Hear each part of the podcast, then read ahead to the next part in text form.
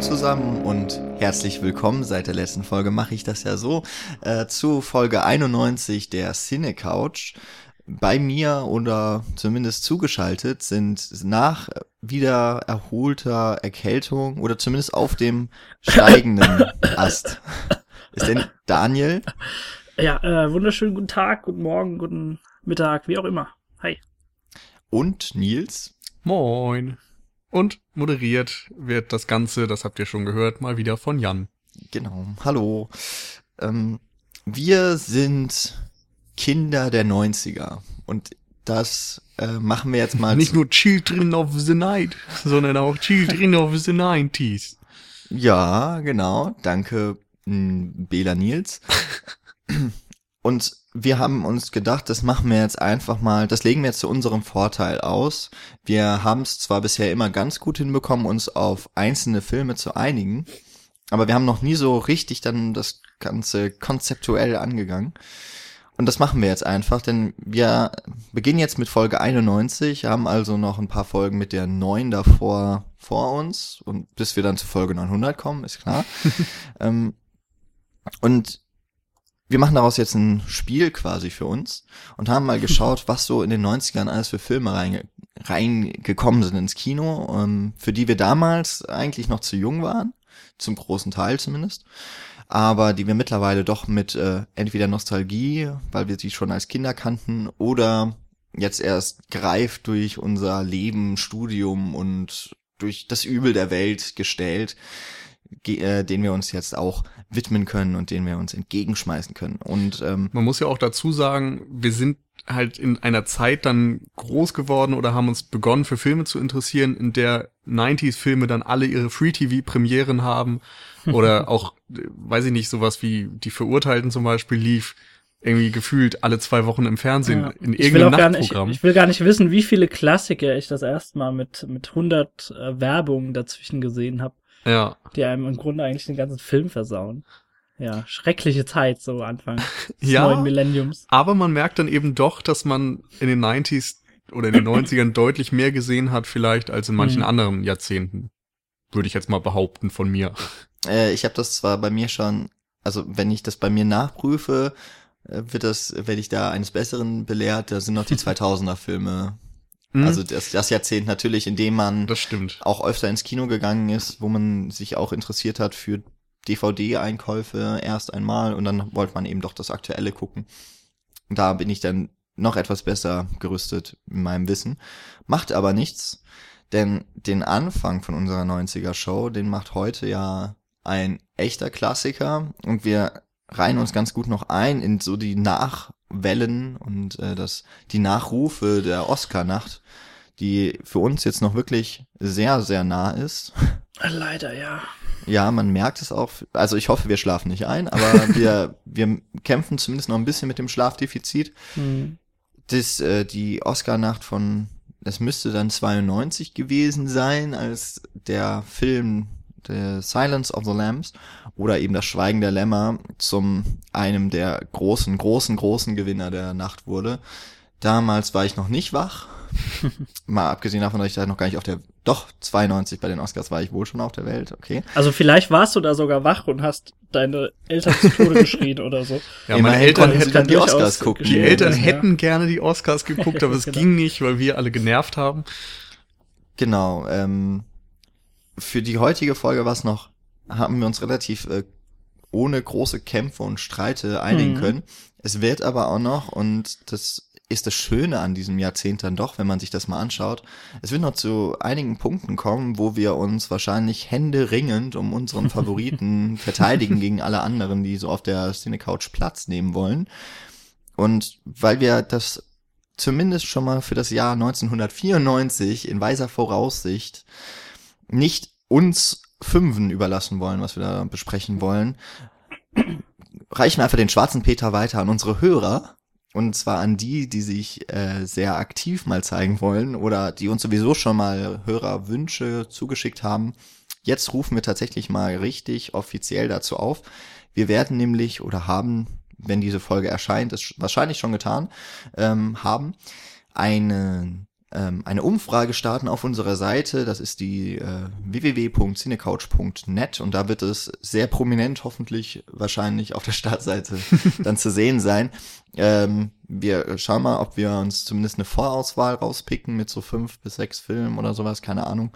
Ähm, die nach US-Kinostart, beziehungsweise, nee, nach dem ersten Kinostart einfach geregelt sein werden. Da äh, darf man sich auf solche Filme freuen wie und Fiction, äh, König der Löwen, Die Verurteilten, Forrest Gump, schätze ich jetzt mal. Aber wir schauen, was dabei rauskommt. Ja. Ich Erstmal bin aber ich sehr, sehr froh, dass ihr da draußen alle das entscheiden müsst. Weil das könnte ich wirklich nicht. Also da zum Glück sitze ich hier in Worms und nicht in Mainz, sonst äh, gäbe es da wirklich tatsächlich Schlägereien, gerade wenn ich an König der Löwen denke und Paul. Oje, oje. Ähm, um das nochmal auf den Punkt zu bringen, ich weiß nicht, ob wir das tatsächlich jetzt schon getan haben. Also dies hier ist Folge 91, das heißt, wir besprechen einen Film des Jahres 91 und das werden wir bis zu Folge 99 durchziehen und immer einen Film des Jahres besprechen. genau. Das ist Das super heißt- cool. Der, der Nils hat schon unser System verstanden. Das Ja. ist schon mal der erste. Also ich bin wahrscheinlich jetzt auch so weit, so weit gegangen, dass jetzt auch der Letzte das verstanden hat. Darum ging es mir eigentlich viel mehr. Ähm, insofern, ihr bestimmt das Thema der Folge 94, heißt so viel wie Filme des Jahres 94 und vielleicht machen wir das dann irgendwann später nochmal. Dass Genau. nochmal eine Umfrage kommt. Genau, wenn wir uns, also wir haben uns die Jahre da schon mal angeguckt Mhm. und ich könnte mir vorstellen, dass wir nochmal auf eure Expertise zurückkommen müssen, liebe Hörer. Das Und- Jahr 1999 zum Beispiel verspricht auch einige Schlägereien hier. Ja, oh Gott, oh Gott. Allein wenn ich Ähm, dran denke, da wird mir ganz bang und, Ja. und kalt und Wir müssen uns eigentlich schon selbst jeweils verprügeln. Ich werde jetzt noch mal ganz kurz dazwischen grätschen, bevor wir jetzt unsere 90s Party beginnen. Und zwar äh, haben wir eine kleine Einsendung erhalten. Und zwar von, äh, ich sage jetzt einfach mal Thomas. Im, Podcast nennt man keine Nachnamen, oder? Das zumindest haben wir unsere Ähm, noch nie genannt. Derweil klingelt mein Telefon. Lasst euch nicht davon äh, ja ablenken. Und zwar haben wir eine kleine Einsendung bekommen, und zwar The Shining, eine Filmanalyse. Und zwar ein Buch, das den Film komplett, wie ich das so sehe, in allen Einzelheiten auseinander nimmt. Hier könnt ihr es mal hören. Und noch Willst du einmal. vielleicht erstmal ans Telefon gehen? Wundervoll. Nein, ich kann nicht ans Telefon gehen. Das ist Ach viel so. zu weit weg. Das ist auch leider nicht mein Handy. Und das kann ich auch nicht äh, in Flugmodus machen. Wir sind doch noch so unprofessionell. Aber das Ja. kann man doch so schön manuell ausstöpseln. Genau, ich stöpsel das, das Haustelefon aus. Das ist eine sehr, sehr gute Idee. Das, das, das freut meine Mutter auch immer. Das, Hm. das merke ich mir nie. Äh, ja, vielen Dank auf jeden Fall für diese äh, wunderschöne Einsendung, Thomas. Äh, wir werden da, beziehungsweise ich vor allem erstmal äh, durchblättern, durchstöbern und vielleicht reicht es dann auch mal an den Rest äh, der Bagage weiter Was heißt und wir können auch vielleicht? mal, auch mal, vielleicht mal kurz reinschauen, je nachdem, wie gut es mir gefällt, ne? Wir dürfen mal einen Finger drauflegen. Also und vielen, dann vielen Dank für die mit. Einsendung und äh, damit kann es auch losgehen jetzt gleich. Ja, ich würde mal sagen, je nachdem, was uns dieses Buch bietet, könnte man ja doch noch mal über eine The Shining oder Room 237 Folge nachdenken. Habe ich äh, zumindest den einen, also den Shining habe ich ja immerhin schon mal gesehen. Ja, Hm. Room 237 finde ich. Äh, Ist vielleicht als Gedankenanstoß für so eine Folge nicht verkehrt. ja, aber da, da reicht es, glaube ich, auch als Gedankenanstoß. Ähm, Die erzählen zu viel Quatsch. Nachdem wir jetzt die Hörer schon ein paar Mal angesprochen haben, einmal haben wir euch versucht zu aktivieren für unsere Zwecke quasi. Auf der anderen Seite ein Dank für eine Sachspende. Äh, nicht vergessen wollen wir aber auch die, die uns äh, einfach so unterstützen und das mit äh, barem Geld tun. Und ja, nicht mit barem Geld, aber immerhin mit Geld. Mm, Sind wir sehr, sehr froh drüber. Das waren jetzt zuletzt äh, Theo, wenn ich das noch richtig im Kopf habe, unser äh, ja quasi Abonnentenspender Jacker, vielen Dank. Und Leuchti, auch schon für die äh, letzte Folge, für die 90, was äh, vielleicht auch so noch der zweite, die zweite Rückmeldung quasi ist, dass sich jemand wirklich die drei Stunden angetan hat. ähm, auf diese Länge, auch wenn wir jetzt schon sehr viel gesprochen haben und noch gar nicht aufs Thema gekommen sind, kommen wir heute mm, auf jeden Fall nicht. Das verspreche ich jetzt schon mal, obwohl der Film es wahrscheinlich verdient hätte, dass man überhaupt nicht Mhm. Aufhört, darüber zu sprechen. Ein paar unbekannte Flatterspender waren auch noch dabei. Den möchten wir natürlich auch danken, Stimmt. unbekannterweise. Ja, ihr wollt nicht einmal ein, ein Namensdank zurückkamen. Das ist natürlich auch sehr nett. Die Anonymen unter euch. Die Anonymen Flatterspender. Also mir fällt leider, mir fällt leider kein, ne? ja, mir fällt leider kein, keine Alliteration ja. dazu ein. Aber dann würde ich sagen, starten wir jetzt tatsächlich mit unserer eigentlichen angedachten Folge, nämlich der zu dem 1991 erschienenen Film The Silence of the Lambs von, äh, jetzt habe ich Jonathan doch, Demme. Ja, genau. Ich war doch bei Jonathan, doch, dann war es richtig. Ein Name, der mir dann, als ich, als wir gestern den Film nochmal geguckt haben, also Nils und ich, äh, auf den ich mit sehr großem, mit großer Überraschung dann reagiert habe erstmal, weil mir der Name nichts mehr gesagt hat. Das, obwohl und damit, um das jetzt schon mal abzuhandeln mit den Oscars, der Film ja nicht nur als bester Film ausgezeichnet wurde, sondern auch die Regie von Jonathan Demme. Der mhm. Drehbuchautor hat auch, ich habe die Seite der IMDb zur Hand, ja, der Drehbuchautor Ted Talley hat ebenfalls einen Oscar bekommen und dann noch die beiden Hauptdarsteller, ähm, Jodie Foster und Anthony Hopkins. Das genau. haben dann, also das waren halt die fünf Oscars, die er gewonnen hat, waren dann, glaube ich, noch für weitere nominiert. Mhm. Ist also nicht in die ganz große Riege dieser ja. von einem Schlage Ben Hur, Titanic und ich glaube Herr der Ringe 3 genau. aufgestiegen genau. mit jeweils elf Oscars, aber die fünf wichtigsten oder prestigeträchtigsten Oscars hat dieser Film noch ein äh, einsammeln können, können, oder holen können. Und das, das Besondere, was ich jetzt heute noch mal in einer Kritik gelesen habe von Roger Ebert, dass der Film fast ein Jahr vor den Oscars schon im Kino mhm. lief und trotzdem dann noch diese Preise holt. Alleine, dass er dann noch in den Gedächtnissen der Academy war, spricht schon dafür.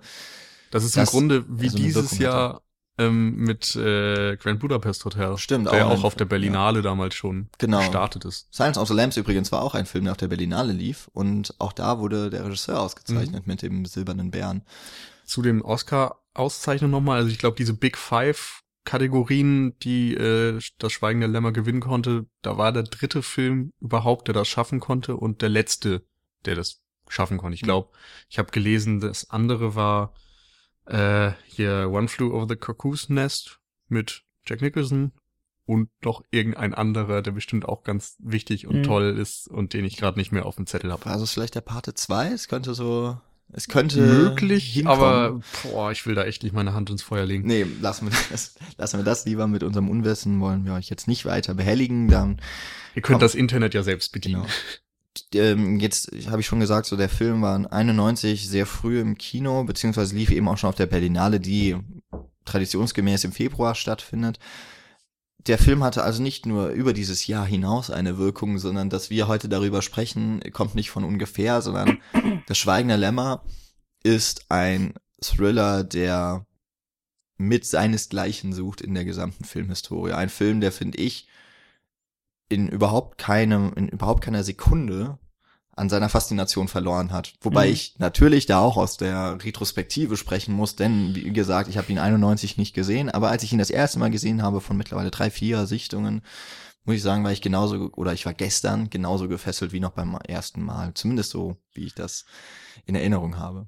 Aber gerade auch, ähm, du hast ja jetzt äh, im Sinne eines Thrillers von ihm gesprochen. Ich finde eben gerade auch deswegen äh, verliert er nach wie vor nicht an Faszination, weil er sich nach wie vor eben nicht einordnen lässt so wirklich. Also er hat Horrorfilmelemente, hat natürlich auch Thriller-Elemente, aber im Grunde genommen ist es auch ein ganz klassischer Krimi-Plot. Und äh, ja, äh, Silence of the Lambs äh, war so einer der ersten Filme, der diesen geheimnisvollen Nimbus eines Serienmörders wirklich aufgegriffen hat und dem Massenpublikum äh, wortwörtlich schmackhaft gemacht hat. Und ähm, ja, dem, dem Genre und dem Horrorfilm an sich, äh, der Anfang der 90er auch äh, so ein bisschen auf der Stelle getreten ist, bevor dann natürlich die ganzen äh, ja, die ganzen äh, modernen, postmodernen Horrorfilme kamen, äh, einen unglaublich äh, großen Popular Popularitätsschub wieder äh, besorgt hat. Also das kann man natürlich festhalten, ja. Ich wäre nur vorsichtig mit der Aussage, dass das so der erste war. Also dem Massenpublikum hat er vielleicht diese Figur wirklich näher gebracht, aber es gab ja im Grunde schon seit den 60ern zum Beispiel mit Norman Bates oder überhaupt das Jahr 1960 ist ja immer so eine Initialzündung gewesen, wo dann auch viele Leute angefangen haben zu überlegen, was jetzt noch Horrorfilm ist und was dann nicht mehr Horror ist. Horror war ja ursprünglich mal ein fantastisches Genre und mittlerweile zählen eben auch Dinge da rein, die man vielleicht dann in der Fernsehzeitung eher unter der Rubrik Thriller findet. Hitchcocks Psycho zum Beispiel über Norman Bates äh, fällt da direkt ins Auge, 1960 erschienen, genau wie Peeping Tom, oder? Genau, Augen der Angst, Peeping Tom, ähm, mit Karl-Heinz Böhme in der Hauptrolle, der sogar aus der Sicht des Serienmörders erzählt wird, Mhm. war auch sehr einflussreich.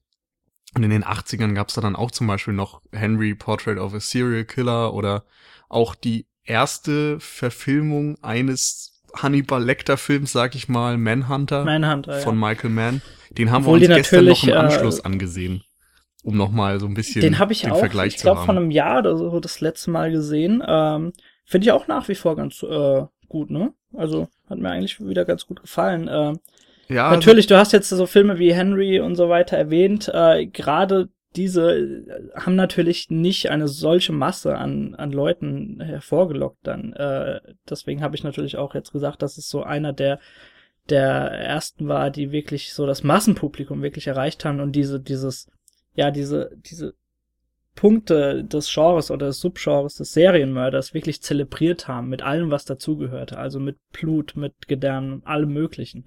Und äh, das hat man in der Form eben davor noch nicht so oft gesehen. Natürlich äh, gab es stilprägende Elemente, gerade auch äh, Anfang der 60er. Du hast beide äh, Vertreter mit Peeping Tom und äh, Psycho erwähnt, aber ich glaube, das hat nochmal einen ganz anderen Impuls ausgelöst mit äh, das Schweigende Lämmer. ja, darauf können wir uns einigen.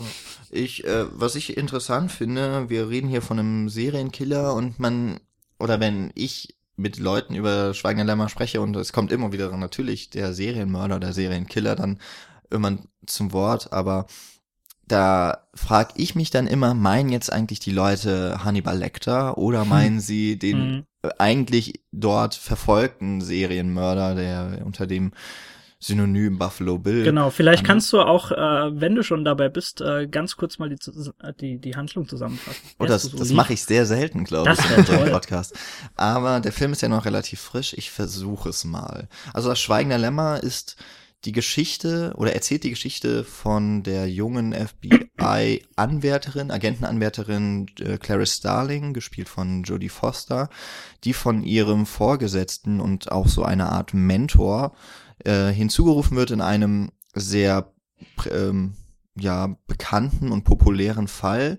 Es geht um die Serien, um den Serienmörder Buffalo Bill, der ich glaube schon drei oder vier Opfer oder sogar schon mehr ähm, gefordert hat, der keine Spuren hinterlässt und weil man sich sicher ist, dass auch dort, also in so einem Serienkiller etwas Pathologisches zugrunde liegt, wird äh, Clarice Starling dazu geholt und soll den schon ähm, ja hinter Gitter gebrachten ehemaligen Psychiater und selber auch Psychopathen und Kannibalen, Hannibal Lecter, interviewen quasi. Sie weiß noch gar nicht genau, worum es dort geht. Sie wird noch im Dunkeln gehalten, was aber auch noch zu, äh, ja, was so quasi aus ihrem Selbstschutz auch getan wird. Und sie ähm, spricht mit Hannibal Lecter. Sie entwickeln beide eine gewisse ähm, oder erstmal auf jeden Fall ein starkes Interesse füreinander. Wollte gerade schon sagen, sag bloß nicht Zuneigung oder so. Ah, zumindest, ja, es ist auch eine gewisse Zuneigung zu spüren. Eine. Love Story. Ähm, aber wichtig ist eben, dass dann Clarice Starling in die in diesen Mord oder in, in die Serienmorde mit einbezogen wird in die Ermittlung und dabei auch immer wieder auf Hannibal Lecter zurückkommt, denn es kommt heraus, dass, dass ähm, Anthony Hopkins als Hannibal Lecter die wahre Identität des Serienmörders Mhm, Buffalo genau. Bill kennt. Und als dann die Tochter einer Sen eines Senators, nee, einer Senatorin en äh, entführt wird von Buffalo Bill, wird das Ganze auch noch zu einem Wettrennen gegen die Zeit, denn normalerweise werden nach drei Tagen oder nach vier Tagen die Opfer des erst dann Entführers und späteren Mörders ja getötet. und so Genau. entwickelt sich im Grunde ein ein so Geflecht aus einem Psychothriller, einer Krimi-Geschichte, einer Detektivgeschichte und ein, auch, ja, eines Horrorfilms. Mhm. Noch dazu kommt natürlich, ähm, dass Jodie Foster beziehungsweise Clarice Sterling ähm, ja, um diesen Fall letztendlich zu, zu lösen, sich immer mehr selbst öffnen muss, weil du hast ja schon gesagt, äh, Dr. Lecter ist selbst auch Psychiater und er verlangt, um die notwendigen Hinweise letztendlich oder den roten Faden äh, ja, preiszugeben, verlangt er ebenfalls von äh, Clarice, äh, dass sie ihm ihre Seele im Grunde genommen eröffnet und äh, ja sagt, was sie früher für Probleme hatte und äh, das das ist genau dieser Punkt, der, von dem ihr Glaube abgeraten wurde, sogar am Anfang, dass, dass sie Hannibal Lecter auf keinen Fall in ihren Kopf lassen soll. Und äh, das ist so ein Punkt, der auch die ganze Zeit im Film natürlich mitschwingt. Und was auch sehr, sehr interessant ist, weil du eben auch Background Story von Clarice Starling dann auch eben mitbekommst.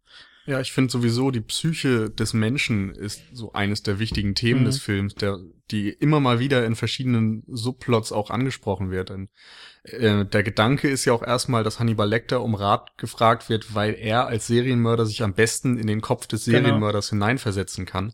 Und deshalb geht man eben nicht zu irgendeinem x-beliebigen Psychiater oder Profiler oder so hin. Und ähm, genauso, du hast es angesprochen, sie muss sich öffnen und versucht sich einerseits in den Kopf des Serienmörders hineinzuversetzen, andererseits versucht sie Hannibal Lecter von sich fernzuhalten, muss aber letztendlich ja diesem dem nachgeben, sag ich mal, und ihm das gewähren und das ist mhm. schon irgendwie eine sehr interessante Konstellation, woraus der Film seine Spannung bezieht. Und dadurch ist es auch oftmals so, dass nicht unbedingt die Handlung das spannungsfördernde Element ist, sondern dieses Psychoduell. Und das ist, glaube ich, auch einer der Gründe, warum dann am Ende Hannibal Lecter im Gedächtnis bleibt als der Bösewicht des Films, obwohl er eigentlich die meiste Zeit dann doch hinter Gittern ist und nicht derjenige ist, der noch gefasst werden soll. Mhm. Um das nochmal äh, zu verdeutlichen, ich glaube, er kommt nur 16 Minuten im Film überhaupt vor. Ja, ich dachte und vorhin Und hat trotzdem eben den Oscar natürlich ja, bekommen, auch völlig zu Recht. In der Hauptrolle. Ja, da genau. muss man tatsächlich noch fragen, ob das dann Sinn macht oder ob er nicht vielleicht eher ein Nebendarsteller war, aber er drückt natürlich schon im Film seinen Stempel auf. Ich habe mhm. vorhin so ein bisschen an ähm, Marlon Brando gedacht in dem Paten Don ja. Corleone. So, da denkst du auch immer, der Pate, das ist Don Corleone, Marlon mhm. Brando, aber im Grunde ist eher ähm, Al Pacino als Michael Corleone der Hauptdarsteller und mhm. der Pate, von dem dort die Rede ist. Ähm, ich vielleicht um noch ein bisschen, wir waren jetzt eigentlich schon so schön auch in dieser, in diesem Psychoduell, das glaube ich das dominante Element auch in diesem Film ist und deswegen würde ich auch sagen, ist er so zeitlos. Würde ich aber noch ganz kurz noch weiterhin nochmal darauf ähm, eingehen wollen, warum Hannibal Lecter, also dieser, dieser Name ist, den man auch mit dem Film dann weiterhin verbindet. Obwohl er eben, wie wir es gerade gesagt haben, eigentlich sehr wenig Screentime hat und weder der also er ist nicht eine handelnde Figur, so, also nicht derjenige, der die Handlung so richtig vorantreibt durch sein Handeln. Auf der anderen Seite ist er nicht mal der richtige Bösewicht. Er ist ja im Endeffekt, könnte man fast meinen, er ist ja überhaupt kein Bösewicht, denn er hilft ja den, den Ermittlern sogar. Wobei er auch selbst über Leichen geht. Ähm, ich glaube, das hängt halt auch vor allem damit zusammen, dass ja das Schweigen der Lämmer genauso wie auch schon der, in, ich glaube von 85 von Michael Mann verfilmt. Ich glaube 86, Manhunter, aber irgendwas in Mitte der also 80er. Mitte 80er. äh, Manhunter, der auf, äh, oder die beiden Filme basieren ja auf Bü Büchern von Thomas Harris, der eine Romanreihe geschaffen hat ähm, über Hannibal Lecter. Das ist nämlich die Figur, die diese Reihe zusammenhält. Ähm, der erste, das erste Buch Roter Drache der dann eben als Manhunter verfilmt wurde und später auch nochmal dann mit Hannibal Lecter als Red Dragon. Dann äh, Das Schweigen der Lämmer als also, zweiter Roman. Natürlich auch im ersten Film mit Hannibal Lecter. Ja, natürlich, äh, mit Anthony Hopkins. Ja. Äh, dann ähm, dann gab es noch Hannibal, das Buch, und Hannibal Rising. Alle wurden mittlerweile verfilmt. Drei davon, wie man mittlerweile auch weiß und die Geschichte uns lehrt, mit Anthony Hopkins in der Rolle, die mit ihm auch sehr stark verbunden ist. Mittlerweile gibt's dann noch die Fernsehserie Stimmt. Hannibal mit Mats Mikkelsen in der Hauptrolle. Die Und im Grunde so die Vorgeschichte, glaube ich, zu Red Dragon erzählt, weil. Ähm, das ist sowieso so ein bisschen merkwürdig, wenn man drüber nachdenkt, in welcher Reihenfolge diese Filme entstanden sind. Also Hannibal Rising ist ja die das Prequel, die Vorgeschichte. Dann Mhm, genau. kommt, glaube ich, ähm, Red Dragon, was dann auch insofern Sinn macht, weil Manhunter ja der erste Film war, der Mhm. produziert wurde. Aber die Reihe mit Anthony Hopkins startete dann mit dem, ich glaube, chronologisch dritten Film, Das Schweigen der Lämmer. Oder was? Und dann kam irgendwie, dann kam Hannibal, Hannibal- von Ridley Scott. genau, Und, oder und da weiß ich jetzt nicht genau, wie das Naja. chronologisch Genau. war. Die Der letzte Film war ja Hannibal angepasst. Rising, der jetzt rauskam. Ne? Genau, der aber dann ja nicht Weil mehr er mit auch schon Anthony ein bisschen Hopkins. länger zurückliegt, aber genau, nicht mehr mit ihm spielt, richtig. Ähm, aber insofern liegt es auch nahe, dass man mit dem Film Schweigen der Lämmer Anthony Hopkins und Hannibal Lecter verbindet in allererster Linie und nicht Buffalo Bill beispielsweise, der ja Mhm. auch nicht sehr viel Screentime hat, um das auch noch so zu sagen. Mm, Der da als eigentlicher Bösewicht oder Antagonist dort auftritt. Äh, eben dadurch, dass es diese Romanreihe gibt und später eben auch diese Filmreihe, die als einzige Konstante eben Hannibal Lecter noch vorweisen kann. Also zum Beispiel auch in Hannibal, dann dem Film von Ridley Scott, fand ich zum Beispiel sehr schade, dass nicht mehr Clarice Starling, ähm, zumindest nicht mehr von Jodie Foster gespielt, aber es gibt eine, eine ähnliche Rolle, wenn es nicht sogar auch Clarice Starling ist, die dann von Julianne Moore, auch eine sehr gute Schauspielerin auf jeden Fall, gespielt wurde. Aber dem, und so kommen wir jetzt im Grunde wieder zurück zu Judy Foster und Anthony Hopkins und ihr Zusammenspiel oder auch gegeneinander spielen, dass äh, nämlich die beiden eine, eine sehr ja, starke Beziehung aufgebaut haben zwischen Clarice Starling und Hannibal Lecter, die sicherlich schon im Buch vorhanden war, das ich leider noch Hm. nie ganz gelesen habe. Zu meiner Schande. Ähm, Ja, sie gehen auf jeden Fall filmisch eine sehr, sehr starke Symbiose, finde ich, äh, ein, was auch äh, so, dass das, das prägende Momentum für mich immer noch des Filmes ist. Und äh, ihr habt ja jetzt auch schon ein paar Mal so das Faszinosum um, um Dr. Lecter hervorgehoben, vielleicht um das vielleicht inhaltlich noch ein bisschen zu unterfüttern, wollte ich äh, mal die im Grunde genommen kann man das noch sagen, die Anfangssequenz jetzt hier reinschmeißen. Äh, so sagen wir mal so die ersten 13, 14 Minuten, während auch noch die, die Credits davor eingeblendet werden. Ähm, und zwar, du hast ja schon erzählt, Jan, dass sie auf diesen Fall angesetzt wird und dann sich in diese Irrenanstalt begibt, wo eben äh, Dr. Lecter ganz unten in den Katakomben aufbewahrt wird, so kann man es am besten vielleicht sagen. Und ab diesem Zeitpunkt wird wirklich dieses Faszinosum, was es eben auch heute noch macht, im Grunde schon gestrickt, nämlich ähm, ja, wir begleiten Jodie Foster, ich glaube, über zehn Minuten hinweg, wie sie sich immer tiefer in diesen Trakt dieser Irrenanstalt begibt. Sie, sie kriegt von unterschiedlichen Personen Informationen an die Hand, was sie auf keinen Fall tun soll, was, wie sie sich zu verhalten hat. Sie bekommt teilweise Informationen über Dinge, die Hannibal Lecter früher gemacht hat. Ähm, vielleicht erinnert ihr euch jetzt, ihr habt ihn ja frisch gesehen an die Szene, während sie sich wirklich dann in diesen Trakt, Trakt der Irrenanstalt begibt und unter so einem ganz, ganz grellen roten Licht äh, gezeigt wird, was diese, diese die Szenerie noch bedrohlicher wirken lässt. Und genau in dieser Szenerie bekommt sie dann natürlich auch noch die Bilder gezeigt äh, äh, von den Opfern, die er hinterlassen hat. Also alles so Dinge, sie äh, wird dann nochmal, äh, bevor sie ganz, ganz unten ist, eingewiesen, halten Sie sich bitte auf der rechten Seite, wagen Sie sich nicht so an die, an die, äh, ja, an die Zellen heran. Und er wird, also dieses Monstrum wird sehr, sehr lange aufgebaut. Und im Grunde genommen äh, geht sie dann auch teilweise an diesen ganzen Psychopathen vorbei, die mit ihm dort unten aufbewahrt werden, um nur dann am Ende vor einem überaus eleganten und soweit es natürlich die Zwangsklamotten hermachen, aber auch einem überaus eloquenten und ruhigen Mann empfangen zu werden, der sich sogar freut, dass sie da ist. Also dieses Faszinosum, äh, ja, das ist so ein bisschen ambivalent, was da aufgebaut wird. Also du kriegst zehn Minuten an die Hand gegeben, was denn für ein Monstrum in Hannibal Lecter steckt. Und dann siehst du diese eleganten, eloquenten Menschen dort in dieser Zelle hängen, während hinter ihm noch äh, ja, Malereien von Belvedere und so weiter hängen, die er natürlich selbst angefertigt hat. Und also im Grunde genommen fehlt da eigentlich nur der Chianti, den er gerade nicht in der Hand hält und die, die klassische Musik, die nicht im Hintergrund läuft. Ja. Mm, Das stimmt. Also es ist im Grunde so eine Form von der Banalität des Bösen, dass du erstmal so einen älteren Mann siehst, dem du nicht unbedingt zutraust, vielleicht von den äußeren Mhm. Eindrücken, so ein Psychopath zu sein, auch wenn man es sofort weiß.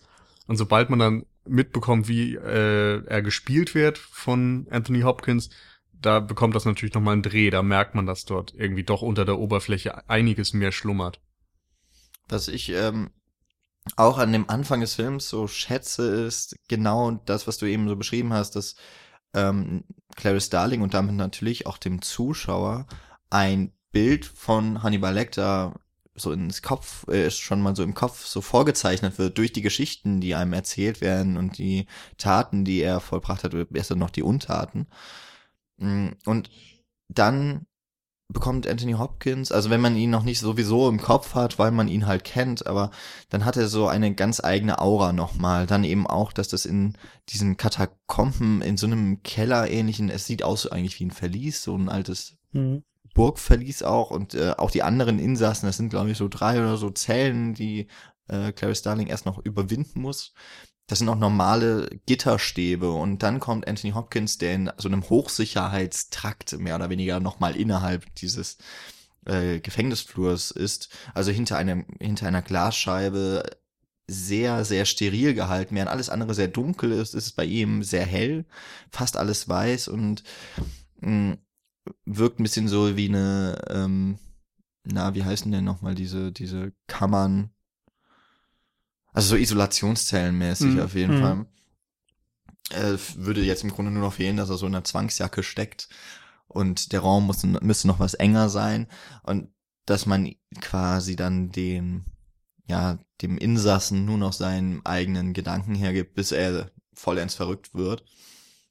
Und Was bei den anderen ja auch richtig gut schon geklappt hat, wenn du die, die mal anschaust, die nebendran so in den Zellen aufbewahrt werden. Ja, die sind auch ungepflegt. Das kommt ja auch ja, noch so genau. dazu. Die sind dreckig. Mhm. Es passt halt so in das Ambiente auch und er ist eben auch noch gepflegt. Er hat die Haare ganz klar und äh, äh, zurückgekämmt, ist, ist ja, ist hygienisch einfach. Ja, er ist sich auch seiner Situation völlig bewusst. Also er ist da seit acht Jahren, glaube ich, äh, hieß es, in dieser Zelle und äh, und weiß genau, äh, warum er dort drin ist und nimmt das auch an. Natürlich äh, versucht er diese Situation dann irgendwie zu retten, ähm, auch wenn er da schon was ganz anderes in, im Sinn hat, wie er aus dieser Situation oder Szenerie entfliehen möchte. Aber er ist unglaublich klar, er ist sich seiner Sache bewusst und äh, ja, sein, sein, sein Verstand ist unglaublich geschärft, auch noch nach acht Jahren äh, Einzelhaft dort unten drin. Was bei Hannibal Lecter noch so eine interessante, noch zusätzliche Ambivalenz der Figur hinzugeschrieben werden kann, ist, dass er als Opfer auch gezeigt wird. Denn der Gefängniswärter oder der, der Chef dieser Irrenanstalt, Dr. Chilton, oder heißt er, glaube ich, ist ein, wirklich ein, ein, äh, wie nennt man Schmierlappen? das? Ein ist das Mas ein Sadist. Ein Sadist, genau. Ähm, ich bloß nicht verwechseln in dem Fall jetzt. ähm, der einmal auch, als er dann eine Chance sieht, selber für sich Ruhm zu erlangen, Hannibal Lecter auch instrumentalisiert für seine Zwecke. Er ist mhm. ja schmierig, wurde jetzt eben noch gesagt, wie er mit Jodie Foster umgeht, was nochmal ein Thema wäre überhaupt so, die Rolle von Jodie Foster, Clarice Starling und die Wirkung von ihr auf andere und von den anderen auf sie, mhm. Mm, dass ähm, der eigentlich am Anfang noch viel schlimmer dargestellt wird als Hannibal Lecter, der im Grunde eingesperrt wie ein Tier ähm, dort hinter diesem Glas hockt. Und dann später gibt's noch eine Szene, äh, da hat er dann einem Insassen oder hat ihn dazu überredet, hat dazu gebracht, sich an der eigenen Zunge zu ersticken. Das ihm dann die Bilder weggenommen werden und er spricht davon, dass bald wieder die Musik anspringt und so, eine, so eine Dauerschleife, also das, was man eigentlich aus Guantanamo und so den Geschichten kennt, das äh, Folter durch genau. auch Kunst oder in dem Fall durch, also äh, ob jetzt diese Musik als Kunst, äh, lassen wir mal, lassen wir es mal so dastehen, aber das ist im Grunde das, was ihn halt ausmacht. Er ist nämlich auch ein Mensch, der durchaus kultiviert ist. Also das merkt man nicht nur an den Skizzen, die er selber zeichnet, sondern auch, dass er eben ein Chianti sehr schätzt, dass er klassische Musik hört, dass er im Grunde also etwas gegen ihn angewandt wird, was er sehr schätzen würde ja. unter normalen Umständen. Das ist ja sowieso bei ihm das Interessante. Die meisten Bösewichte im Kino werden, glaube ich, eher durch eine Körperlichkeit dargestellt, durch ja, die, diese Bedrohung, die einfach vielleicht wie der Joker ohne irgendeine Rationalität funktioniert. Da denken die nicht nach, sondern sie, sie versuchen einfach möglichst viel Schaden auszurichten. Und bei Hannibal Lecter ist das anders. Der ist eben hochintelligent. Er hat ein abgeschlossenes Doktorstudium. Das wissen wir ja, er ist Psychiater. Er kann seine Mitmenschen perfekt einschätzen und diese ganzen ähm, kultivierten Hinweise, dass er eben sich mit Kunst auskennt, dass er gute Weine schätzt und so weiter. Das sind ja so Klischees, die wir eigentlich von absoluten Bildungsbürgern und so weiter im Kopf haben. Und von, von so hochintelligenten Menschen. Und dadurch bekommst du einfach direkt ein Gefühl als Zuschauer dafür, dass Hannibal Lecter seine Mitmenschen eben einschätzen kann, manipulieren kann und irgendwie auch in so eine Richtung drängen kann, wie es für ihn am sinnvollsten ist. Das merkt man dann eben auch, du hast gesagt, er hat ähm, seinen Mitinsassen dazu gebracht, sich selbst umzubringen und das nur im Grunde durch ja einwirken auf ihn mit Sprache. Mhm. Und da erkennt man einfach, dass die Intelligenz Hannibal Lecters größte Waffe ist. Und dadurch, dass er Psychopath ist, kann er eben auch ohne irgendwelche Rücksichten auf äh, Moral oder auf Mitgefühl einfach alles so tun, wie er es ja braucht, um seine Ziele zu erreichen. Wobei, das muss man noch dazu sagen, klar, seine größte Waffe ist auf jeden Fall sein, sein Verstand. Aber er, dass er auch durchaus physische Kraft ausüben kann, wird im weiteren Verlauf des Films dann auch noch ähm, zumindest angedeutet. Es wird sehr wenig davon gezeigt. Aber das wird aber genug gezeigt, um diesen Nimbus. Also was ich finde, ich finde nicht, dass er jetzt so physisch dargestellt wird, dass er wirklich Kraft hat. Also er ist natürlich in der Lage, sich zu verteidigen und Menschen zu verletzen und so weiter. Aber ich habe das Gefühl, dass er eher die Umstände der Situation jeweils zu seinem Vorteil nutzt, als dass er dort wirklich durch seine körperlichen Vorteile oder so einen Vorteil hat. Also ich, ich erinnere, das war jetzt, fand ich auch gestern nochmal so ein eindrucksvolles Bild, weil er äh, in, das erste Mal, wenn man ihn sieht, merkt man auch, das ist ein Mann, der auch noch in seiner körperlichen Fitness wahnsinnig äh, ja, stark gezeigt. Jetzt kann ich nicht nochmal fit Findest sagen. Also seine körperliche Verfassung fand ich, ich, er war nicht ausgemergelt, sondern auch dieses, dieses dünne, weiße Hemd mhm. oder Shirt, das er anhat am, zu Beginn. Da merkt man schon, dass, dass er auch noch durchaus trainiert ist, der Körper. Da, obwohl das schon ein, ein relativ alter Mann ist. Finde ich gar nicht so. Also ich meine, ich will ihm jetzt gar nicht eine schlechte körperliche Verfassung äh, attestieren, aber ich finde nicht, dass er so weiß ich nicht, du siehst da keine definierten Muskeln mhm. oder sowas. Also vielleicht ruht da irgendeine Stärke in ihm, meinetwegen, aber für mich ist das eben schon jemand, dem du ansiehst, dass es nicht unbedingt ein körperlicher Arbeiter ist, ja. der irgendwie täglich seinen Körper stählt, durch was auch immer er tut. Also das also, ist eben schon jemand, der eher mit seinem Kopf arbeitet mhm. und einen Großteil des Tages vielleicht dann auch sitzt. Also Nils, halt mir fest, du möchtest jetzt äh, öffentlich und offiziell äh, die humanitären Bedingungen in Irrenanstalten einfach mal zum Thema bringen und sagen, dass das einfach nicht so geht, wie die Leute da gehalten nee, werden. Nee, aber lass uns vielleicht einfach über die Szene reden, wo man seine körperliche Verfassung vielleicht dann im Einsatz entdecken kann oder auch nicht. Ähm, sehr gerne, sehr gerne. Also, ne, kleine Spoilerwarnung, aber ich denke mal, wer den Film nicht gesehen hat und so, der ist eh schon weg. Ähm, und zwar gibt es ja diese Sequenz, wo er später inmitten eines Raumes in diesem Käfig ist und dann mhm. zwei Polizisten, die ihm das Essen vorbeibringen, überlisten kann. Er wird an die Käfigwände gekettet, kann sich dann befreien, seine Handschellen entledigen und äh, den ersten macht er im Grunde dadurch fertig, dass er ähm, ihn einfach so das Überraschungsmoment nutzend an Käfig festkettet. Insofern ist der erstmal außer Gefecht gesetzt. Und den nächsten, da tritt er dann die Tür gegen den. Und natürlich, dafür braucht man vielleicht schon ein bisschen Kraft, aber er nutzt halt die Tür und als nächstes nimmt er sich den Schlagstock und schlägt den einen zusammen und dann ein Messer, um sich dem nächsten zu widmen. Insofern hat er da eher einfach dieses Überraschungsmoment auf seiner Seite, weil er intelligent geplant hat, wie er vorgehen wird, als dass er seine Körperlichkeit einsetzt. Ja, aber viel wichtiger, dass, also wir drehen uns jetzt bisschen so um diese Körperlichkeit von ihm. Viel, viel wichtiger finde ich diese pure Gewissenlosigkeit, die ja, er verkörpert. Er, wie wir es vielleicht in anderen Slasher-Filmen beispielsweise haben, in denen ja der, der, der Antagonist das pure Böse, wirklich das pure Böse verkörpert. Und im Grunde genommen äh, tritt er auch so in, in dieser Schiene. Denn, denn er, er tötet diese zwei Leute. Im Grunde genommen könnte er auch sofort abhauen.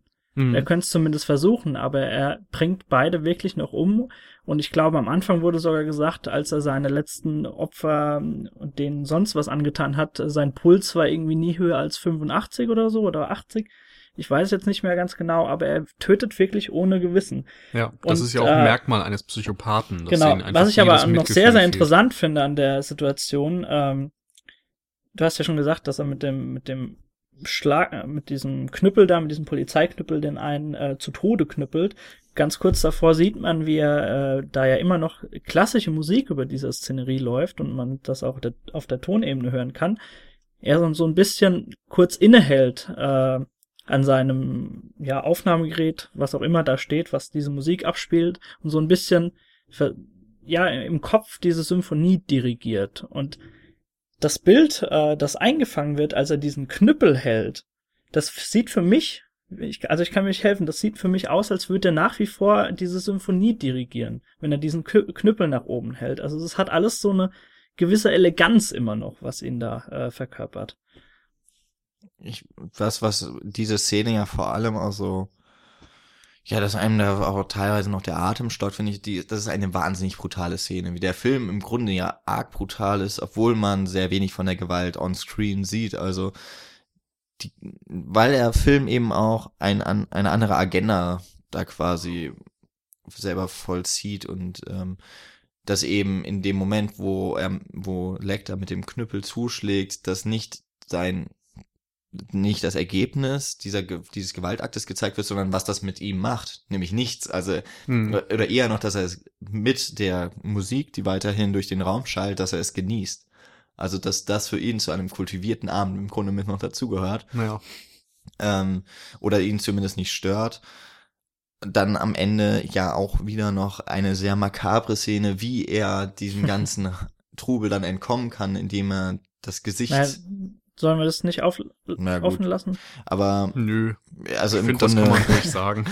im Grunde hatte Nils ja schon äh, zu Recht, glaube ich, auch gesagt, wer den Film nicht gesehen hat, der wird sich diese Folge bestimmt schon zu diesem Zeitpunkt nicht mehr anhören, mh, dass er sich eben dadurch aus der Situation stehlen kann oder dass er dieser Situation entkommen kann, dass er einem der Wärter das Gesicht abschneidet, also die, die Haut mit dem Messer ablöst und die sich selbst auflegt und dann quasi verkleidet als, äh, als Opfer dieses Angriffes Mhm. Von ja, Sanitätern abholen lässt. Genau. Was auch wieder eine, eine sehr interessante Analogie ist, einfach zu dem, zu dem Grundflick, beispielsweise, also zu Buffalo Bill natürlich, weil er ja immer die, die Opfer von ihm häutet. Mhm. Und äh, im Grunde genommen macht äh, Hannibal Lecter das gleiche eben mit diesen Polizisten oder mit dem einen. Genau. Ja, also das, ich- dieses Thema der Transformation, die Ja. finde ich halt noch weiter einfach nur nicht nur das, die äußerlich, der äußerliche Wandel einer Figur oder einer Person, sondern generell auch die, die psychische Wandlung. Und ich glaube, die, also Hannibal Lecter würde ich jetzt mal da ausklammern, der würde jetzt nicht wirklich einer Wandlung sich un unterziehen, aber zumindest die Hauptfigur, die eigentliche Mhm. Hauptfigur, Clarice Starling auf jeden Fall. Ja. Ähm, ich wollte noch einmal kurz, wo wir gerade bei dem Gesicht und so weiter waren, auf den Serienmörder Ed Gein hinweisen. Das ist so einer der berühmtesten Serienkiller aller Zeiten und ähm, Mhm. seine Geschichte wurde eben auch schon diverse Male verfilmt oder zumindest als Inspiration für Filme genutzt. Ähm, Ed Gein war jemand, der auch diverse Leute, ich glaube, irgendwo im amerikanischen Hinterland getötet hat und die Körper dann auch verwendet hat. Ich glaube, er hat auch menschliches Fleisch dann gegessen, er hat aus den Knochen Möbel gebaut, er hat äh, die Haut ähm, verwendet und sie eben auch sich übers Gesicht gelegt.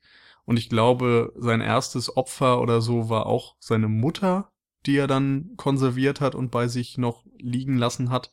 Ähm, und dadurch, man kann sich vielleicht schon denken, in welche Richtung das geht. In Psycho gibt's Inspirationen wohl von diesem Fall, in Texas Chainsaw Massacre und auch in ähm, Das Schweigen der Lämmer.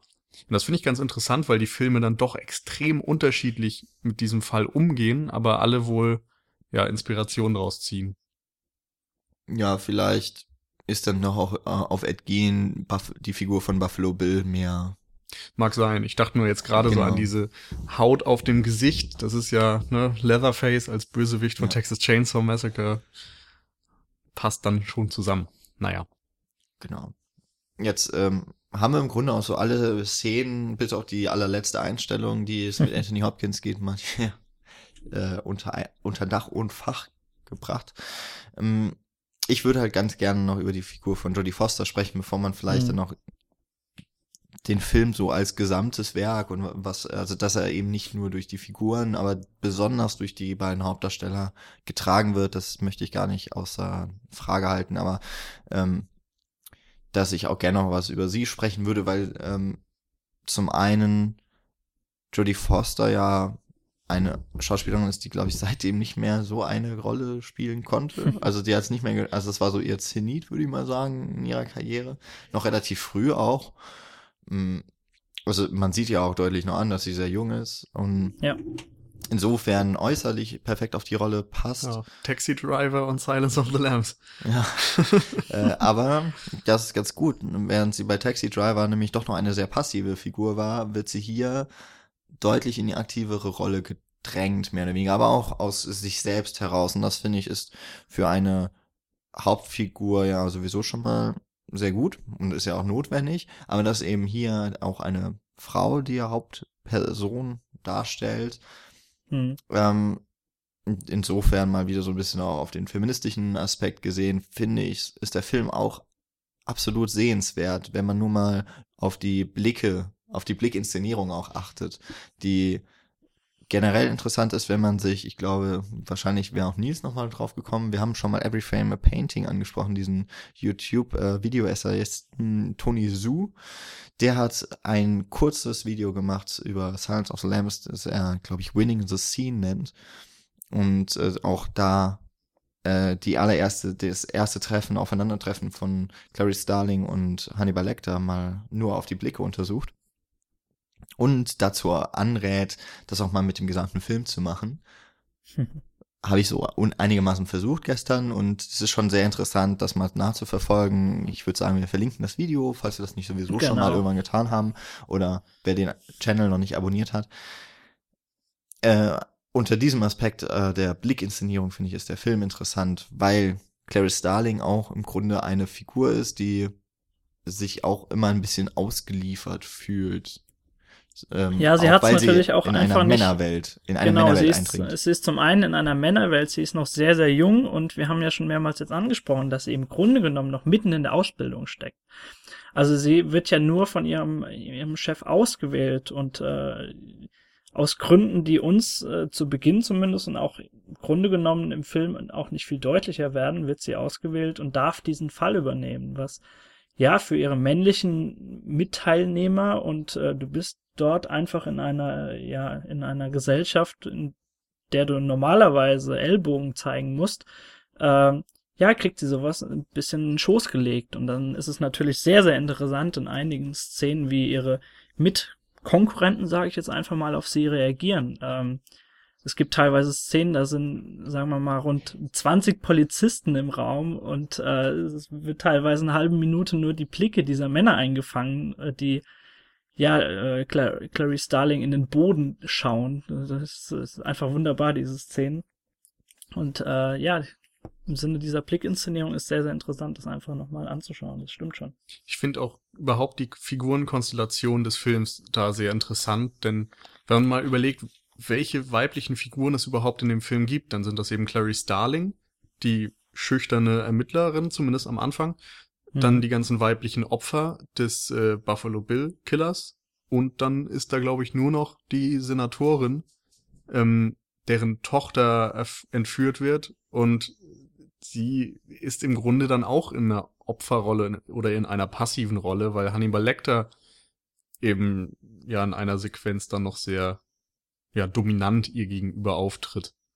Also irgendwie hat man bei allen weiblichen Figuren das Gefühl, dass sie eher die Opferrolle oder so innehaben und die Männer die Dominanten sind und eben auch die, ja, mit, mit der Macht, sag ich mal. Und Clarice Starling ist die Figur, die im Verlauf des Films sich mit Ellbogen irgendwie einen Platz verschafft und sich auch gegen männliche, ja, Figuren durchsetzt. Wobei Mhm. Also ich würde auf jeden Fall auch dazu stimmen, also die, die dominanten oder auch das dominante Geschlecht, nicht nur in der Quantität, sondern im Grunde auch in der Qualität, wie es gezeigt wird, ist da Mhm. vor allem noch das Männliche, was, denke ich, einfach auch mit der, mit der Milieuwahl dann des FBI zusammenhängt, Mm, dass man dann auch einen Frauenmörder als, ähm, Genau. als, als Antagonisten etabliert, ist dann nochmal so zusätzlich etwas. Ähm, was allerdings ganz interessant ist, finde ich, ist, dass nicht so ganz klar wird, was eigentlich der Chef von Clary Starling wirklich von ihr hält oder was er von ihr will. Es Mhm. wird mal von Anthony Hopkins so angedeutet, dass es wohl auch ähm, durchaus sexuelle Interessen von ihrem Chef gibt. Ähm, dass dort eine gewisse Anziehungskraft besteht und wenn man dann nach diesem Kommentar weiterhin auf die Aktion, auf die Interaktion der beiden äh, FBI-Agenten oder beziehungsweise sie als angehende Agentin dann mal betrachtet, wird einem da vielleicht auch so ein bisschen, ich weiß nicht, ob da einem da Flausen dann von Hopkins quasi ins äh, in den Kopf geredet werden, aber dann hat das schon auch immer diesen Beigeschmack und dass am Ende Clary Starling dann nochmal mit ihrem, mit dem ermittelnden Agenten, also ihrem Chef, telefoniert, wo er schon auf dem Weg ist zum gedachten Haus und äh, Versteck des Serienmörders. Ja. Und er hat sie überhaupt nicht unterrichtet vorher und sagt, ja, ja, machen Sie mal da weiter. ähm, kümmern sich bloß nicht um das Wichtige jetzt. Also er möchte ja auch den, den Ruhm für sich Mhm. einheimsen. Da wird dann schon klar, dass sie immer wieder auf Widerstände, also nicht nur, weiß nicht, rein karrieretechnisch, sondern wirklich auch sozial bedingt ist sie halt immer die Unterlegene, was äh, auch das ist so eine Sache, die finde ich in Filmen ganz gut immer gezeigt werden kann. Also so als Unterlegene muss man sich dann eben behaupten und das tut sie auch und sie wird ja am Ende auch dafür belohnt, dass sie eben den Mörder auch stellt und zu fassen kriegt. Auf der anderen Seite ist aber auf jeden Fall die, da muss man dann doch nochmal auf Hannibal Lecter zurückkehren, die alles dominierende Figur ist eben dann Hannibal Lecter und Anthony Hopkins, weil der immer bekommt, was er will und Jodie Foster eher weniger. Also sie dann auch, aber immer zu einem sehr, sehr hohen Preis. Ja. Ich finde. Ja, es ist eher so, dass Hannibal Lecter ihr etwas gibt, auch wenn er nicht müsste. Also er könnte es eigentlich einfach bleiben lassen, aber irgendwie hat er ein Interesse an ihr, keine Empathie, aber doch ein Interesse einfach so als, als Forschungsobjekt vielleicht, Mhm. Ja. ähm, so dass er ihr deshalb immer so Häppchen hinwirft. Einfach damit sie wiederkommt zu ihm und er dann weiter, ja, sich mit ihr beschäftigen kann. Mhm. Was mir jetzt auch noch spontan eingefallen ist, dass ich finde es wieder unglaublich interessant, dass er es, äh, du hast es gerade gesagt, im Sinne von, dass er es schafft, Jodie Foster diese, diese Flausen in den Kopf zu setzen, dass ihr. Nee, eher dem Zuschauer. Ja, gen genau Ja. darauf möchte ich hinaus, dass das eben nicht nur schafft, Jodie Foster diese in Jodie Foster diese Zweifel zu wecken, sondern auch bei dem Zuschauer, dass er sich hinterfragt und denkt, Moment, äh, ab jetzt schaue ich mal da genauer hin. Und das ist genau eben diese Stärke, die Hannibal Lecter dann wieder ausmacht, äh, sein messerscharfer Verstand und dass er es wie auch schon bei seinem äh, Zellennachbarn schafft, ihn dermaßen weit zu treiben, dass er sich an seiner eigenen Zunge erstickt. Also äh, es geht eine sehr, sehr mächtige Aura einfach von diesem Kerl aus. Das ist schon sehr, sehr interessant. Ja, ich finde da vor allem auch noch interessant, dass die Kamera dieses ganze Psychoduell sehr unterstützt. Ah, super, die Kamera, Also- ja. Es gibt ja extrem wenig Filme, wo Figuren direkt in die Kamera schauen. Normalerweise werden ja immer aus einer schrägen Perspektive angeschnitten in Dialogsequenzen. Und in dieser ersten Szene, wo Clary Starling und Hannibal Lecter aufeinandertreffen, ist es am Anfang auch so und dann schwenkt die Kamera so, dass sie die Gesichter total zentriert. Und du kannst einfach dann jede Reaktion, jede Nuance der Mimik als Zuschauer mit erfahren und hast auch das Gefühl, dass du selbst jeweils in der Reaktionsperson drin steckst. Also du siehst, du wirst von Hannibal Lecter angesehen und hast das Gefühl, er ähm, hat irgendwie eine, eine Macht über dich oder Ja. versucht etwas mit dir zu machen und genauso siehst du auch diese ängstliche Reaktion von Clary Starling und fühlst dich genauso ihr ja empathisch verbunden, sag ich mal, weil du feststellst, was für eine Auswirkung das auf sie hat, dieses ganze Gespräch zwischen den beiden. Also es gibt einige Szenen, in denen äh, Clary Starling trotzdem noch ganz scharf an der Kamera vorbeischaut, aber gerade in diesen äh, Szenen, wenn er tief, tief, tief in ihre Seele blickt, hast du natürlich diese ganz, ganz extreme bisschen von unten äh, aufgenommene Detailaufnahme seiner Augen, so dieses mhm. klassische ikonografische Bild, was man eben auch sofort verbindet mit das Schwein. Ja, das ist ja noch so ein Effekt, dass du einmal eine Aufsicht und einmal eine Untersicht hast, um genau. dann so ein bisschen die Machtverhältnisse zu demonstrieren. Mhm. Ich habe da noch eine Szene, also es ist das, äh, wo wo sie das letzte Mal aufeinandertreffen, in die, äh, da ist er dann also schon in diesem großen Käfig und sie schafft es, sich ja da einzuschleichen quasi. Sie ist nicht mehr von offizieller Hand ähm, zu Lecter geordert, sondern braucht noch etwas von ihm, äh, braucht seinen Rat oder seine Unterstützung. Und dann ähm, gibt es auch wieder so eine ganz ähnliche Szene. Sie äh, stehen sich äh, gegenüber, was übrigens so, man hat meistens den Käfig noch, die Gitterstäbe zwischen den beiden Darstellern auch. Also, ja. dass mhm. man eine ähm, Perspektive über der Schulter einer der beiden Figuren hat. Und anders als man das jetzt vielleicht so kennt, also äh, aus dem Zoo, nehme ich jetzt tatsächlich das Beispiel, ähm, der Tiger, der oder der Löwe, der an dem Gitterstäben so entlang äh, streift und dahinter eben gefangen ist, das macht Hannibal Lecter nicht, sondern Jodie Foster läuft so hinter den Gitterstäben eigentlich, also vor den Gitterstäben entlang, als wäre sie dort eingesperrt. Und dann kommt es zu der ganz, ganz zentralen Szene, in der sie vom, also auch den Titel dann letztendlich, des letzten Endes des Films erklärt. Hm, dort sieht man die beiden Personen jeweils quasi aus der Subjektive, also aus dem Kopf oder aus den Augen der Figuren. Und dann sind am Anfang immer noch die Gitterstäbe zwischen beiden. Und dann zoomt aber die Kamera auf Hannibal Lecter und er ist quasi dann frei. Also man sieht nur noch sein Gesicht, die Gitterstäbe verschwinden dadurch und Clary Starling steht immer noch hm. vor die, äh, hinter den Gitterstäben. Das heißt, man merkt noch, wie sie gefangen ist und umso mehr dann ihr ihre Seele ergründet wird und ihr Geheimnis öffnet sich auch dort das Bild. Also die Kamera zoomt auch auf ihr Gesicht und auch dort versch äh, verschwinden dann die Gitterstäbe und sie wird quasi dadurch auch etwas befreit. Also es ist ja doch durchaus auch etwas, was ihr hilft, dieses Gespräch mit Lecter, nämlich ihre eigene Vergangenheit noch einmal zu reflektieren, ist ja jetzt nicht nur so, dass Lecter sie dafür ausnutzt, sondern mhm. es hat schon auch etwas Therapeutisches in dem Fall, was ja. er macht. Und das fand ich war eine so wunderbar gezeigte Szene, dass es mich wundert, dass der Film nicht für die beste Kamera auch zumindest noch, also nominiert war sicherlich, aber dass er dafür nicht auch noch ausgezeichnet wurde, weil das fand ich ja ganz exzeptionell, wie der Film durch Bilder erzählt. Mhm also auch am Anfang, es wird sehr wenig geredet, es wird sehr wenig gesprochen und dieses, F dass sie, okay, dass sie beim FBI irgendwie ist, äh, wird dann durch ihre Kleidung und die der Person um sie herum irgendwie offenbar ja. und wie sie dann durch die Büros geht, werden durch die Schilder an den Wänden, äh, an den Wänden, wenn man als Zuschauer eben guckt, was, was steht da alles, bekommt man den Raum erklärt und nicht durch Figuren, dann wird ja nicht gesagt, ja, es geht jetzt hier rechts lang. Dann wird nur gesagt, okay, ja, er ist noch nicht im Büro erwartet, oder, oder warten sie da? Und das fand ich halt an, bei dem Film auch so schön. Auch am Anfang, dass sie durch den Nebel joggt zum Beispiel. Also sie ist noch so im Unwissen. Und das löst sich dann halt auf. Also das ist mhm. jetzt vielleicht auch schon arg mh, mm, so expressiv dann auch weitergedacht und interpretiert, aber ich habe schon das Gefühl, das ist schon extra so gewählt, dass sich der Nebel dann löst, wenn sie dann drin ist und der kommt auch nicht so richtig wieder.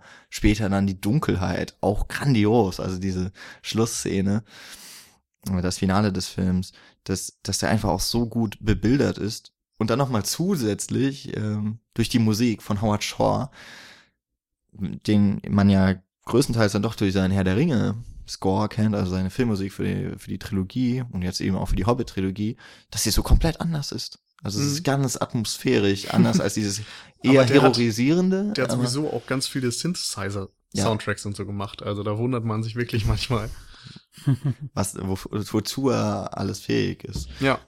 Und in dem Fall finde ich wirklich ein, ein sehr, sehr verstörendes Klangbild dem ganzen Film so bietet und damit ins, also zusammen mit den Schauspielern, mit der Kameraführung, mit den Schnitten eine Atmosphäre bietet, die einen einfach fesselt. Ja. Auch wenn man den Film kennt, wenn man um das Ausgehen der Geschichte weiß, um den Ausgang der Geschichte so, ist es einfach etwas, was mich als Zuschauer komplett an den Film und auch an die Figur vor allem von Claire Starling bindet.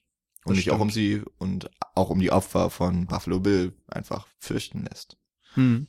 Ähm, du hast hier schon ganz viele Sachen angesprochen. Das Einzige, was du noch gerade aus der Aufzählung der Atmosphäre quasi rausgelassen hast, ist das Drehbuch, das ja Mhm. logischerweise auch nicht so sehr für Atmosphäre zuständig ist. Ähm, da sind mir aber auch nochmal einfach ein paar Dinge aufgefallen, die bei meiner Erstsichtung vor vielen, vielen Jahren irgendwie mir nicht so ins Auge gefallen sind. Denn es ist natürlich erstmal ein Krimi-Plot und als solcher funktioniert er auch und hat ein paar Wendungen und so weiter.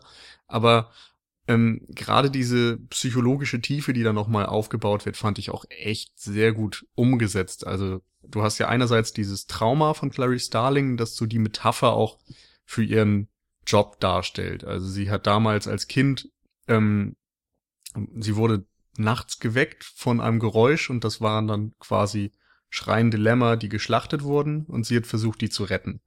Und genauso versucht sie nun eben Mädchen oder überhaupt Opfer vor Serienmördern oder vor ihrem Tod oder was auch immer, vor dem Verbrechen zu retten. Und äh, täglich hört sie immer noch in ihren Träumen diese Lämmer schreien. Also es verfolgt sie einfach diese Ungerechtigkeit, die sie auszulöschen versucht. Und am Ende versucht ja oder diese Therapie und die Gespräche mit Hannibal Lecter sollen ja im Grunde dafür sorgen dann auch, dass sie dieses Trauma überwindet. Und am Ende fragt Hannibal Lecter auch, ob dies der Fall ist. Ähm, aber sie hat zwar dann auch geschafft, bis zu diesem Zeitpunkt Buffalo Bill zu stellen und hat dann den einen Aggressor oder Serienmörder auch an, ans Messer geliefert. Aber Hannibal Lecter ist eben immer noch draußen. Insofern spricht das dafür, dass diese Träume eigentlich weitergehen müssten. Und Ich glaube, sie antwortet auch nicht auf die Genau. Frage. Oder, oder er wartet auch gar nicht ab, er legt Ja. ihn einfach auf und Genau.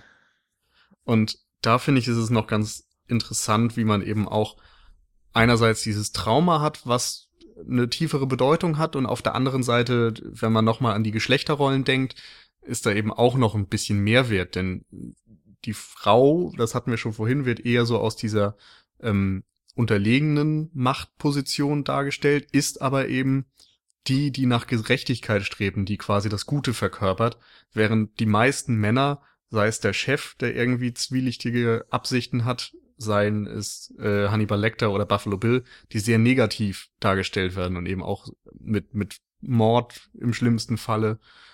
Und da merkt man eigentlich, wie unglaublich negativ vielleicht auch Männer in diesem Film dargestellt werden. Und diese ganze Männer Männerwelt, in der Clarice Starling sich zurechtfinden muss, ist eben auch eine, die nicht empathisch geprägt ist, die nicht positiv dargestellt ist, sondern sehr ja negativ konnotiert. Mhm. Dann würde ich jetzt noch, ähm, als ich, wir hatten ja auch im Liebster Award mal so drüber gesprochen, was sind unsere wichtigsten, was zeichnet Film aus? Äh, Jetzt habe ich eigentlich nicht nur eben das Drehbuch vergessen, sondern auch den Schnitt. Ich mag nach wie vor die Parallelmontage, die Hm. kurz dem Finale dann ähm, bevorsteht. Da, ähm, wir haben, ich habe sie schon mal angesprochen, im Grunde, nämlich das Telefonat zwischen Clarice Starling und ihrem Chef, äh, er schon im Flugzeug auf dem Weg mit SWAT-Einheiten ähm, zu dem vermeintlichen Versteck des Mörders. Und sie ähm, folgt den Spuren und ähm, möchte eigentlich nur eine weitere Zeugin befragen. Und sie stößt dann auf das Haus. Und äh, währenddessen, also im Grunde haben wir hier eine Parallelmontage von drei Handlungssträngen, nämlich das FBI mit dem SWAT-Team, das auf dem Weg ist, dann und aufs Haus und ein Haus umstellt, Clarice Starling, die zum dem zur nächsten Zeugin m, eigentlich unterwegs ist, denkt sie zumindest, dann aber vom Haus des Mörders steht. Und wir haben den Mörder, der im Keller mit dem Opfer in einem Zwist ist. Und dann klingelt die Tür und da ist Clarice Starling schon wieder ein bisschen aus dem Blick auch und aus dem Gedächtnis des Zuschauers, dadurch, dass äh, die Parallelmontage dann wieder auf diese zwei Handlungsstränge der SWAT oder des FBIs Mhm. und des Mörders äh, beschränkt wurde. Und das ist eben, gut, das ist schon arg filmtypisch, ja, das passt halt dann doch alles so genau aufeinander. Allerdings, das geschieht halt auch durch den Schnitt.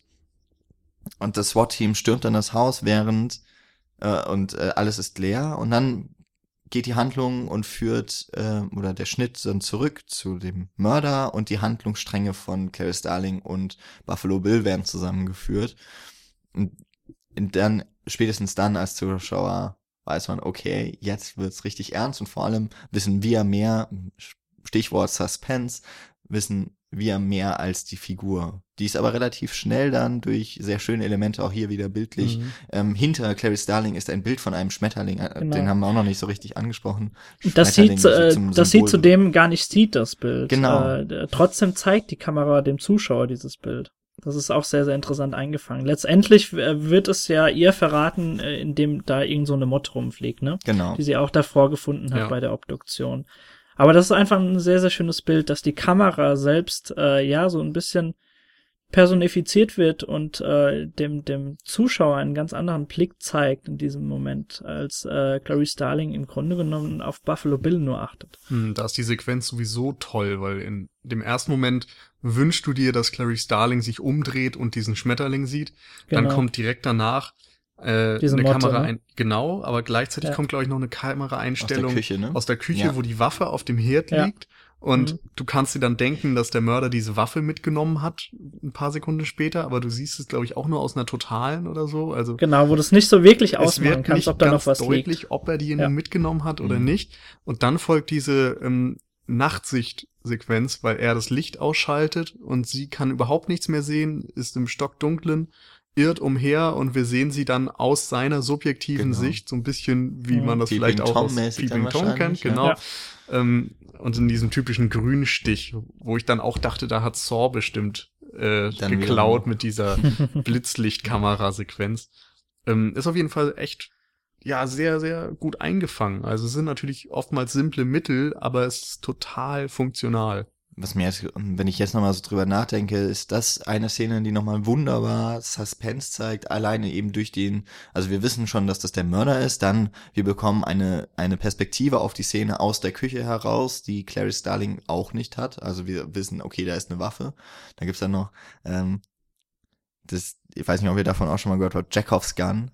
Das äh, war wohl ein russischer Theaterregisseur, der hat halt gesagt, ich glaube, wenn man im ersten Akt eine Pistole irgendwo an der Wand hängen hat, dann muss sie spätestens am Ende des dritten Akts abgefeuert werden, sonst packt sie da nicht hin. Hm. So in etwa. Also es hat auf jeden Fall dann eine Funktion, diese Szene, und das ist einmal eben, okay, Gefahr wird ausgedrückt und man kann sich schon sicher sein, diese Pistole kommt zum Einsatz. Genau. In welcher Form auch immer. Und dann eben auch, äh, der Film ist voll eigentlich mit Suspense im Nachhinein. Mhm. Dann ähm, wird nämlich ganz am Anfang des Films wird noch gesagt, dass man Hannibal Lecter keinen Stift geben darf. Und irgendwann kommt eine, ähm, wird der Hannibal Lecter total gefesselt von dem Ch Dr. Chilton, dann quasi nochmal verhört. Und er, man sieht durch die Blickführung von Hannibal Lecter, dass er auf einen Kugelschreiber starrt und der ist dann in einer Szene später verschwunden. Genau. Und man kann sich dann schon denken, was damit passiert. Oder das, wo er ist zumindest. Und dann eben später, wenn Hannibal Lecter sich befreit, kommt die Mine des Kugelschreibers zum Einsatz. Also Ready when you are. genau. Richtig. Also wie einfach dieser Film auch bildlich dann durchkomponiert ist Mhm. und dass das so zusammengeführt wird, Ja. Ein das ist schon eine Surprise- ganz große Stärke. Ein Surprise-Element möchte ich da noch ansprechen. Das ist genau die Flucht von Hannibal Lecter im Grunde.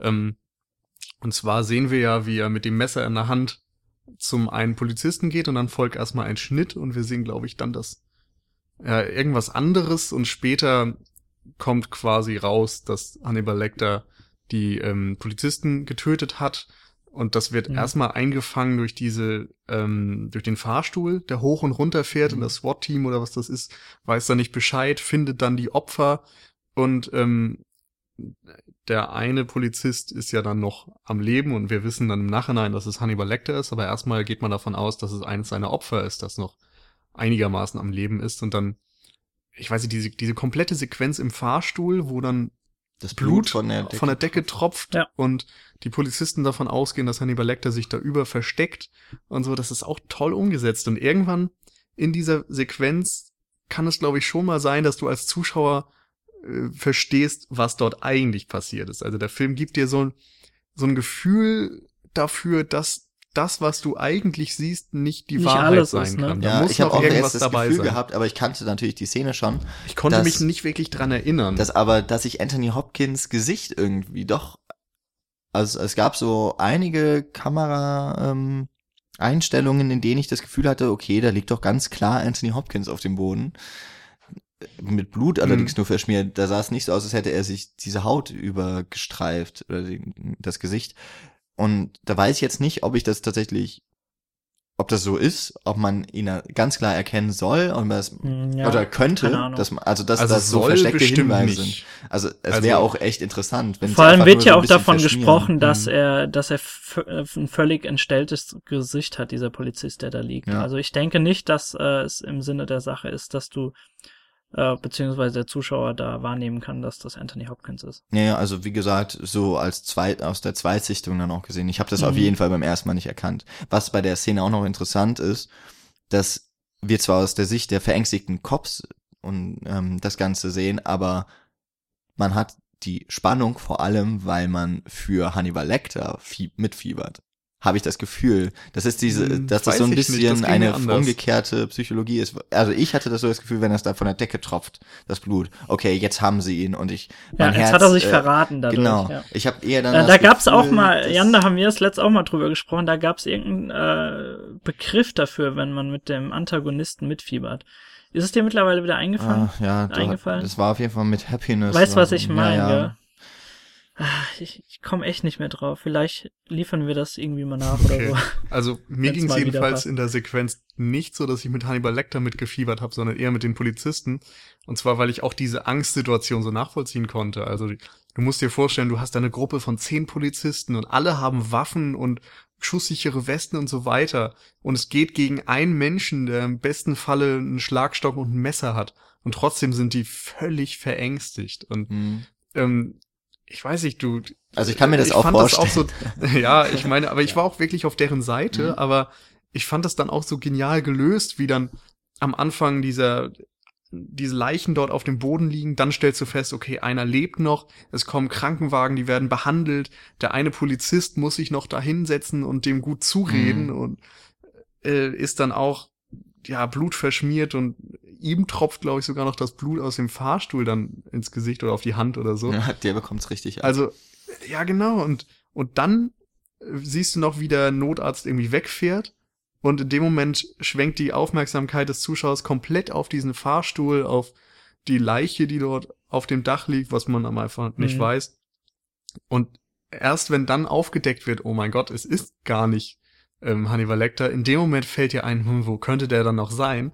Und dann, Und dann ist es auch Notarzt und dann wird ja. sofort aufgelöst. Aber da, ich weiß nicht, das ist vielleicht auch kein wirklicher Surprise-Moment, weil eben doch immer mal wieder darauf hingearbeitet wird, dass dort das, was man sieht, nicht die ganze Wahrheit ist, aber es funktioniert einfach. Es ist eine total gute Sequenz.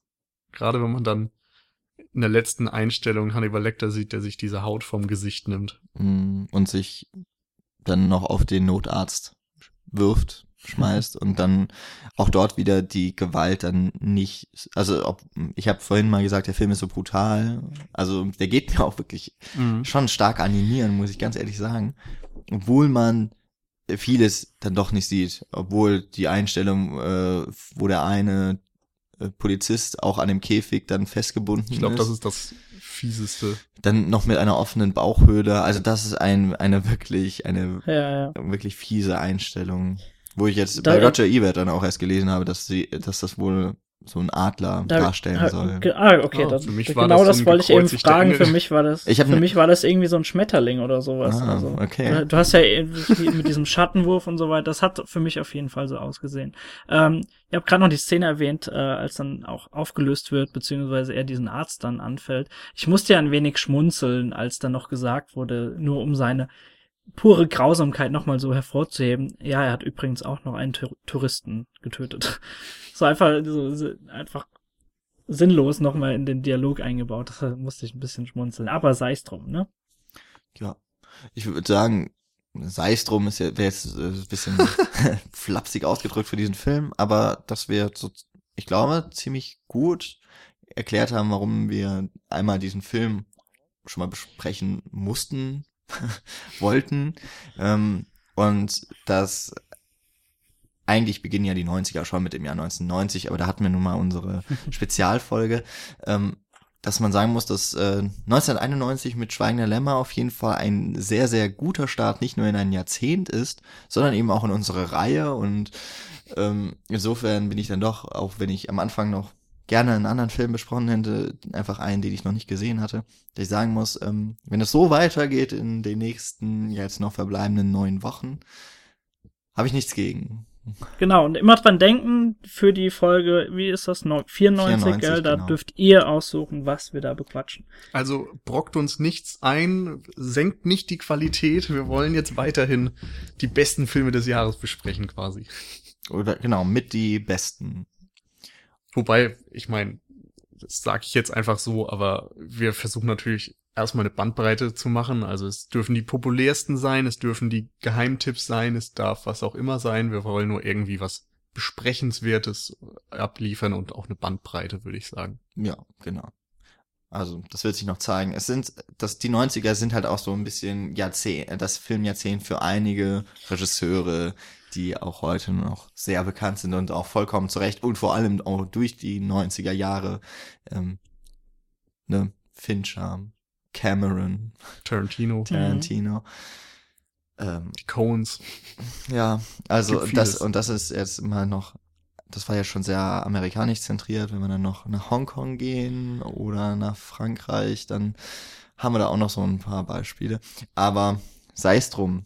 In dem Fall, das war das Schweigende Lämmer, das Silence of the Lambs, äh, für 1991.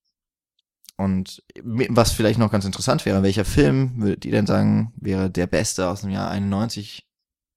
Äh, ich könnte es jetzt nicht so genau sagen, aber Schweigende Lämmer gehört auf jeden Fall zu den besten Filmen der 90er Jahre überhaupt, zu den besten Filmen mhm. überhaupt. Ähm, insofern wäre ich aber trotzdem gespannt. Oder auch, was ihr von dem Film haltet. Vielleicht auch von Hannibal, der dann ja 2001, glaube ich, erst verfilmt wurde, dann von Ridley Scott ein, wie ich finde, sehr schlechte, eine sehr schlechte Fortsetzung, die es nicht verstanden hat, wie diese Figur funktioniert. Aber sei das, darum sei es jetzt auch. genau. Insofern würde ich mich verabschieden und ähm, schon mal die Vorfreude auf das Jahr 92 richten. Ist, ist dann nämlich im nächsten, in der nächsten Woche dran. Jo. Genau. Ansonsten, wie immer, kommentiert, redet mit uns. Ihr könnt uns auf allen Kanälen erreichen. Sei es Twitter, sei es Facebook, sei es auf unserer Seite www.cinecouch.net. Ihr dürft uns gerne Einsendungen schicken. Also hier nochmal, nehmt euch ein Beispiel an. Und äh, dann hören wir uns in irgendeiner Konstellation, beziehungsweise ihr uns in irgendeiner Konstellation nächste Woche wieder. Mit wahrscheinlich dem besten Film von 92. Bis Schauen dann. wir mal, ob wir uns alleine zu fünft auf einen einigen können, der der Beste ist. Wahrscheinlich nicht, aber wir, wir sagen es Wir bemühen uns. So jetzt. Genau. Also, Macht's gut. Tschüss. Tschüss. Ciao.